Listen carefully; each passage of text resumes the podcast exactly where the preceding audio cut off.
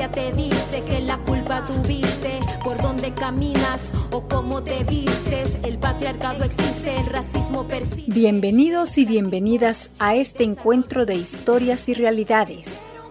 Estás escuchando Democrats.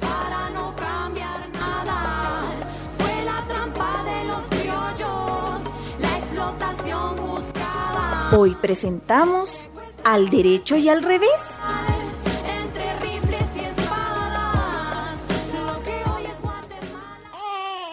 Pepe, Pepe, ¿dónde dejaste mi blusa celeste? Te la planché anoche y te la dejé en la segunda gaveta, mi amor. Y calla ya ese niño, hombre, dale su pacha. Ya voy, ya voy. Es que no dejas las cosas en su lugar. Por tu culpa voy a llegar tarde con Marta. Quedamos de salir temprano para ir a votar. Ay, Dios. ¿Cómo me gustaría ir a votar también? ¿Cómo vas a creer si sos hombre y ya sabes que los hombres no tienen derecho al voto? Pero ¿qué pasa? Que no callas a esos patojos, hombre. Ya voy, ya voy. Dios mío, estos niños me van a matar. Me van a matar. Me van a matar. Me van a matar. Pepe, Pepe, Pepe, desperta, Pepe. ¿Qué te pasa? ¿Qué? Eh, ¿Qué pasa? Tranquilo, solo estaba soñando. Es un sueño, es un sueño.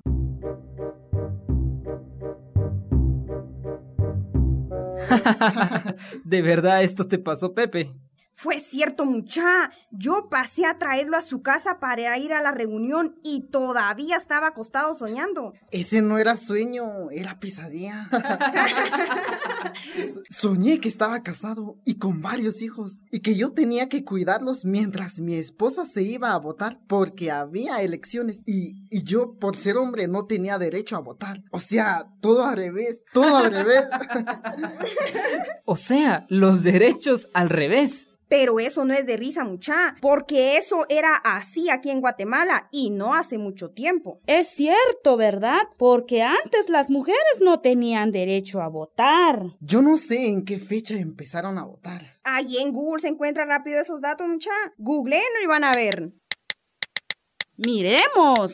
Aquí está, dice, históricamente en Guatemala el voto era exclusivo para el hombre. Fue en 1945 cuando las mujeres que leían y escribían pudieron votar. O sea, durante el periodo de la revolución. Pero hasta 1965 fue cuando se permitió como sufragio universal y ya tenía el derecho al voto todas las mujeres sin exclusión alguna. ¡A la gran! Ja, es que para obtener nuestros derechos no fue tarea nada fácil. En este sistema de opresión no ha sido fácil para muchos sectores maya. Cierto, Rogelio, cierto. Porque a los pueblos indígenas también nos cuesta que reconozcan nuestro derecho. Pueblos indígenas, mujeres, niñez. Ahí tenemos el racismo, el machismo, la discriminación contra las personas con discapacidad y toda la comunidad LGBTIQ. ¿LGBT qué? Sí, las personas gays, lesbianas, trans y toda la comunidad diversa. Y hablando de los derechos, mucha, ahí en el colectivo donde estudiamos estos temas, hay un documento donde se mencionan todos los derechos que tenemos las personas. Va, léetelos pues. No, en lugar de leerlos, los vamos a actuar. Espera, ¿cómo así, Maya? Como ustedes saben, las personas tenemos varios derechos, no solo uno. Les voy a repartir un derecho a cada uno. Tenemos cinco minutos para leerlo y memorizarlo. Luego venimos aquí y los vamos a actuar bien, mucha. ¿En serio? ¿Como personaje? Sí, como personaje. Ponle una voz a tu personaje y actúalo aquí. No, no, no, no, no, no, mucha. Todos vamos a pasar con un personaje. Todos. A ver, a ver, a ver. Organicémonos, organicémonos. Vos vas a hacer el derecho a la vida. Vos vas a hacer el derecho a la libertad. Vos vas a hacer el derecho a... Y hoy, 10 de diciembre de 1948, reunidos aquí en París, Francia, proclamamos la Declaración Universal de los Derechos Humanos como un documento adoptado por la Asamblea General de las Naciones Unidas en su resolución 217A.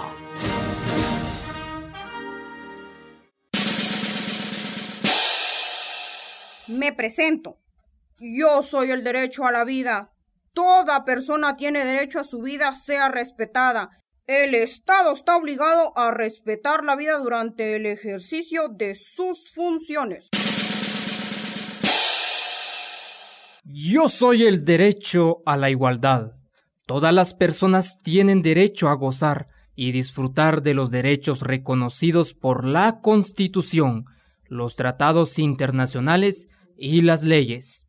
Se prohíbe excluir a las personas por su origen étnico, género, edad, discapacidades, condición social, religión, opiniones, preferencias sexuales o cualquier otra que atente contra su dignidad. Yo soy el derecho a la vida y libertad. Todo individuo tiene derecho a la vida, la libertad y la seguridad. Nadie será sometido a esclavitud ni a servidumbre. Yo soy el derecho a la nacionalidad. Todas las personas tienen derecho a una nacionalidad y cambiar la nacionalidad. Además, tiene derecho al asilo en cualquier país.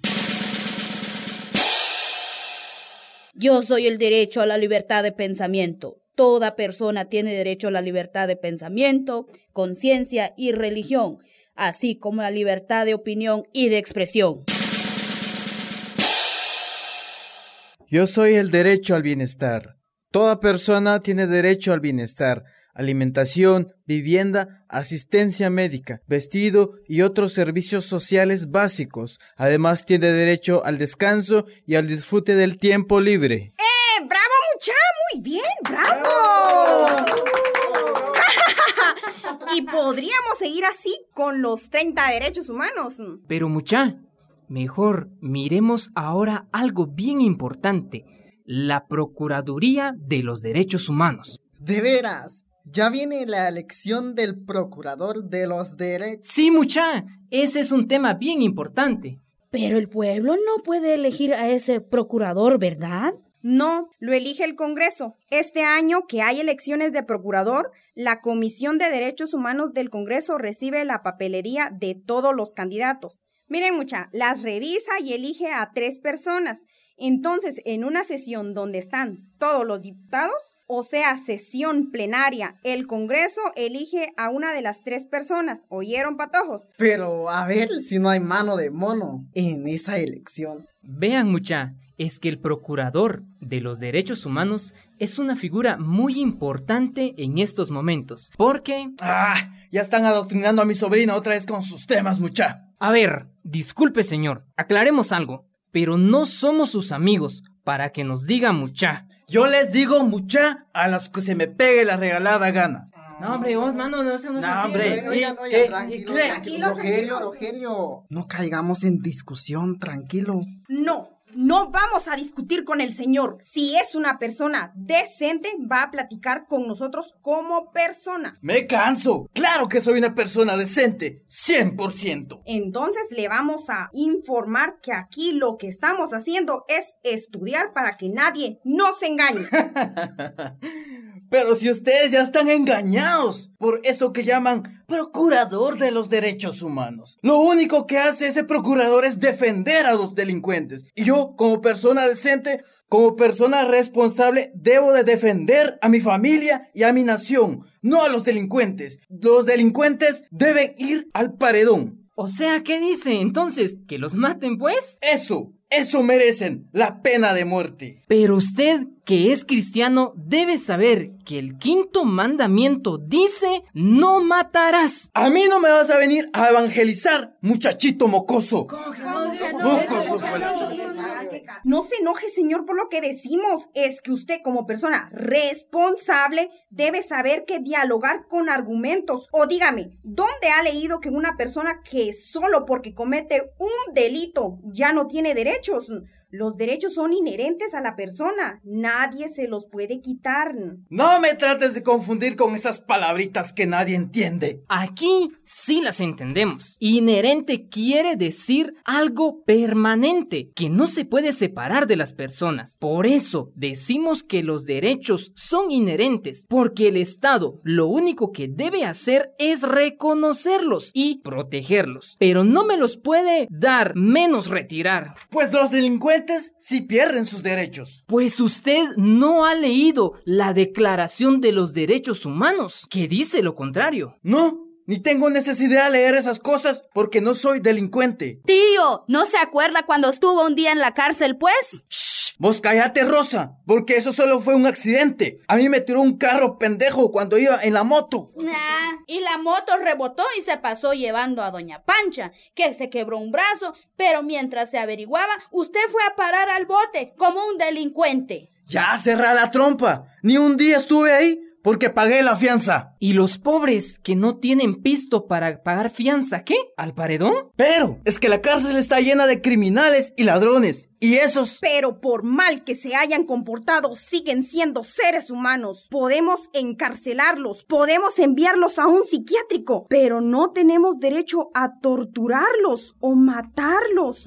Torturar, maltratar, o matar a criminales es algo indigno de un ser humano decente. Si hacemos esas cosas, entonces nos convertimos en ellos. Es cierto lo que dice, eso es cierto, eso es cierto. no hagamos eso. Exacto, Maya, exacto. Lo que estás diciendo, yo lo entendí bien clarito cuando tenía siete años, porque ingenuamente le pregunté a mi papá.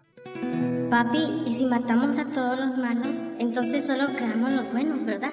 No, hijo. Si matamos a los malos, quedamos solo los criminales. Solo los criminales. Ah, con ustedes no se puede hablar, patojos cabrones sin cerebro y Es que, es que usted es el que no puede hablar. Patojos abusivos son, patojos abusivos.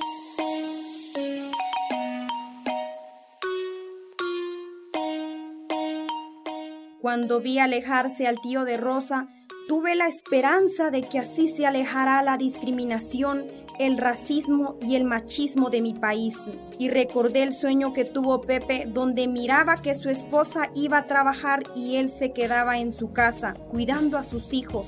Además, su esposa le gritaba y digo yo, es que no importa si los papeles se ponen al revés, pero en una pareja nadie debe gritarle al otro. En el matrimonio como en la sociedad, todos tenemos los mismos derechos. Merecemos ser respetados de la misma manera. Gobernante y gobernado somos iguales. Indígena y ladino somos iguales en derechos. Como iguales en derechos somos hombres, mujeres, homosexuales, lesbianas, porque los derechos humanos son la mejor expresión de todos los valores que caracterizan a un sistema democrático. Democracia y derechos humanos tienen una fuerte relación porque forman lo que llamamos Estado de Derecho.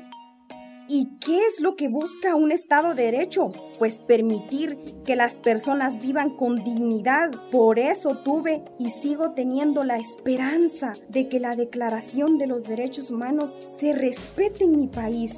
Y ustedes, paisanos, amigos, también tenemos esperanza. ¿Qué dicen ustedes? ¿Qué dicen?